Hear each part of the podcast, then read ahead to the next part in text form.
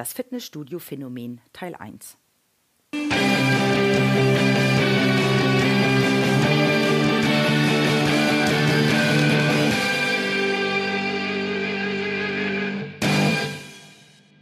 Herzlich willkommen zu der neuen Folge aus der Podcast-Reihe Verkaufsfrequenz. Dein Podcast zu den Themen Verkaufen, Empathie und Mindset, damit du deine Verkaufsfrequenz optimieren kannst. Mein Name ist Nadine Krachten, die Verkaufstrainerin. Ich habe vor kurzem gelesen, dass die Fitnessstudios 30 Prozent ihrer Jahresanmeldungen im Januar haben.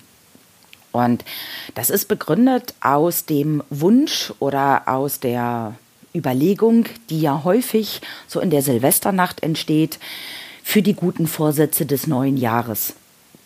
Und häufig ist so ein guter Vorsatz des neuen Jahres. Oh, ich möchte ein bisschen mehr Sport machen, ich muss meine Gesundheit oder will meine Gesundheit ein klein bisschen verbessern sodass man sich aufmacht in sein Fitnessstudio des Vertrauens oder um die Ecke und eben mal schnell eine Mitgliedschaft einrichtet.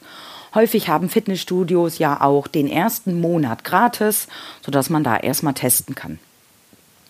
Interessanterweise läuft der erste Monat gratis und der zweite Monat und man ist dann noch guter Dinge und geht auch regelmäßig hin. Aber so nach sechs bis acht Wochen ist häufig der Spuk vorbei und ja, man läuft vielleicht schlechten Gewissens mal eben schnell am Fitnessstudio vorbei. Von den gesamten Mitgliedschaften, die es im Fitnessstudio gibt, gehen ungefähr 30 Prozent noch nicht mal einmal im Monat ins Fitnessstudio. Nur das schlechte Gewissen ist ja da, wenn man sich dann abmelden würde. Dann hat man ja die neuen Vorsätze für das neue Jahr nicht erreicht und deswegen ja, läuft die Mitgliedschaft einfach weiter. Und irgendwann wird man auch mal wieder Zeit haben, ins Fitnessstudio zu gehen. Und vielleicht kennst du das auch. Ausreden gibt es dann ja viele, wieso das Fitnessstudio nicht aufgesucht werden kann. Ähm, weil so viel Arbeit ist und weil der Tag heute so anstrengend gewesen ist oder weil es gerade regnet oder weil es gerade schneit oder weil es sonst irgendeinen Grund gibt, wieso man es nicht hinbekommt, ins Fitnessstudio zu gehen. Nur ein Grund, wieso du es nicht schaffst, ist, ja, dass dieser neue Vorsatz, dieser Wunsch ähm, nicht innerhalb deiner Komfortzone liegt, weil du es einfach nicht gewohnt bist, sondern um diesen Wunsch in die Realität und auch in die konstante Realität umzusetzen, musst du einfach raus aus deiner Komfortzone.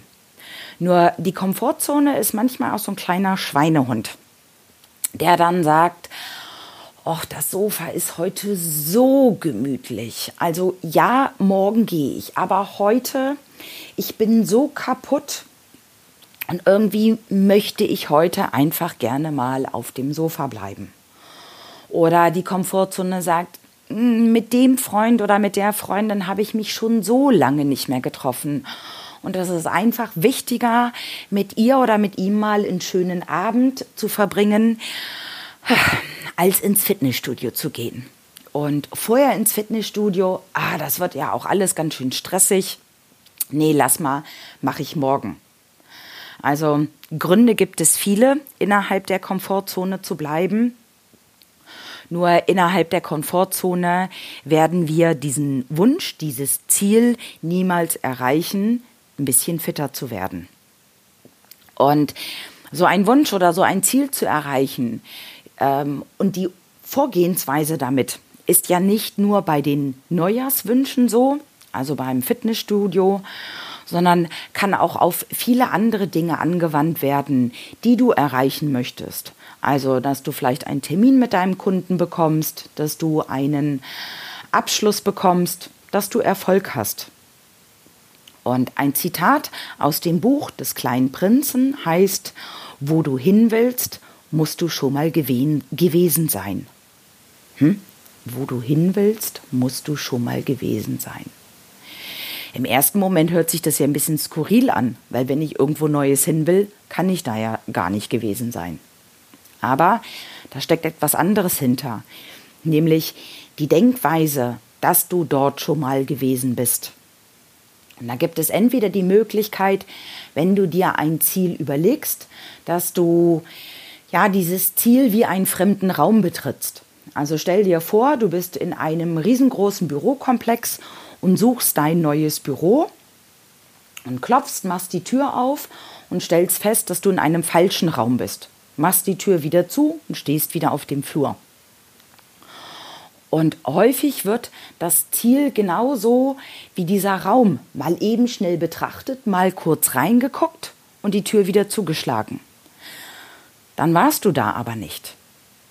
Weil wenn du ein Ziel erreichen möchtest, dann ist es wichtig, dass du gedanklich in diesen, ich bleib mal bei dem Beispiel Raum, hineingehst und dir den Raum ganz genau anschaust und guckst, wie groß ist der Raum, wie sieht der aus, was fehlt da vielleicht noch. Muss da ein schönes Sofa rein, muss da ein Arbeitstisch rein, wie sieht der Arbeitstisch aus? Wenn du dann gedanklich zu irgendeinem Möbelhaus fährst, was kaufst du dann da für einen Arbeitstisch? Wie baust du den auf? Wie richtest du den ein? Wo steht das Sofa in dem Raum? Und welche Bilder werden an dem Raum hängen? Ähm, welche Temperatur ist in dem Raum? Das heißt, du hast dir diesen Raum in deinen Gedanken komplett fertig ausgestaltet und du lebst schon in deinem Raum. Das heißt, auch wenn du dein Ziel noch gar nicht erreicht hast, weißt du ganz genau, wie die Erreichung deines Ziels sich anfühlt, wie es da drin ist. Selbst die Kleinigkeiten, vielleicht siehst du in deinem Raum selbst ein paar Wollmäuse, die irgendwo an der Seite sind. Und dass du merkst, oh, du musst dringend mal wieder saugen oder du musst dringend mal wieder Staub putzen.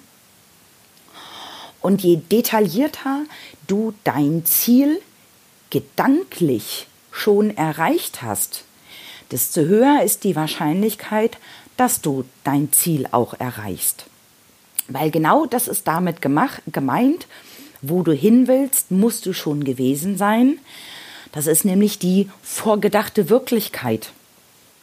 Und wenn du dann dein Ziel erreichst, plane bitte deine Maßnahmen aus der Zielerreichung heraus rückwärts. Das heißt, du stellst dir vor, du hast dieses Ziel erreicht und guckst zurück in die jetzige Gegenwart. Du überlegst dir aus deiner Zielerreichung heraus, welche Maßnahmen du wie gemacht hast, bis zurück in die Gegenwart, um dieses Ziel genau erreicht zu haben. Irgendwie ein bisschen skurril, nur so funktioniert es. Und das mal zusammengefasst für dich, Part 1. Überleg dir, wie soll dein Ziel, wie soll dein Raum aufgebaut sein? Und das ist genauso relevant natürlich für große Ziele, für große Dinge, für einen großen Erfolg, den du erreichen möchtest. Es ist aber auch genauso hilfreich für einen, ja, für ein vielleicht kleines Ziel. Also vielleicht nur einen Termin mit deinem Kunden. Wenn du dir vorstellst, wie es ist, wenn du den Termin erreicht hast, gehst du mit einer ganz anderen Selbstverständlichkeit in die Terminvereinbarung rein, agierst ganz anders und redest auch ganz anders mit deinem Kunden, als wenn du den Raum der Terminvereinbarung nur mal eben kurz angeguckt hast und nur mal eh einen Blick reingeworfen hast und die Tür wieder zugeschlagen hast und vom Flur aus versuchst zu planen, wie der Raum aufgebaut sein soll. Dieses Mal der erste Teil. Für dich also die Ziele rückwärts planen von der vorgedachten Wirklichkeit in die Gegenwart. Und im nächsten Podcast erzähle ich dir, wie dein Maßnahmenplan ganz genau aufgebaut und formuliert sein sollte, weil es natürlich relevant ist, dass du diese Denkweise nicht nur denkst, sondern auch schriftlich fixierst. Und da gibt es ein paar wichtige Regeln, damit du dein Ziel erreichen kannst. Und das verrate ich dir im nächsten Podcast. Wenn dir der Podcast gefallen hat, freue ich mich über eine Bewertung mit fünf Sternen und gerne auch den einen oder anderen Satz, was dir ganz besonders gut gefallen hat. Das dauert maximal fünf Minuten. Und wenn du Fragen oder Themenwünsche hast, erreichst du mich über Facebook, Instagram, Xing und LinkedIn oder natürlich auch per E-Mail oder WhatsApp. Meine Kontaktdaten findest du in den Show Notes. Lass es krachen, deine Nadine Krachten.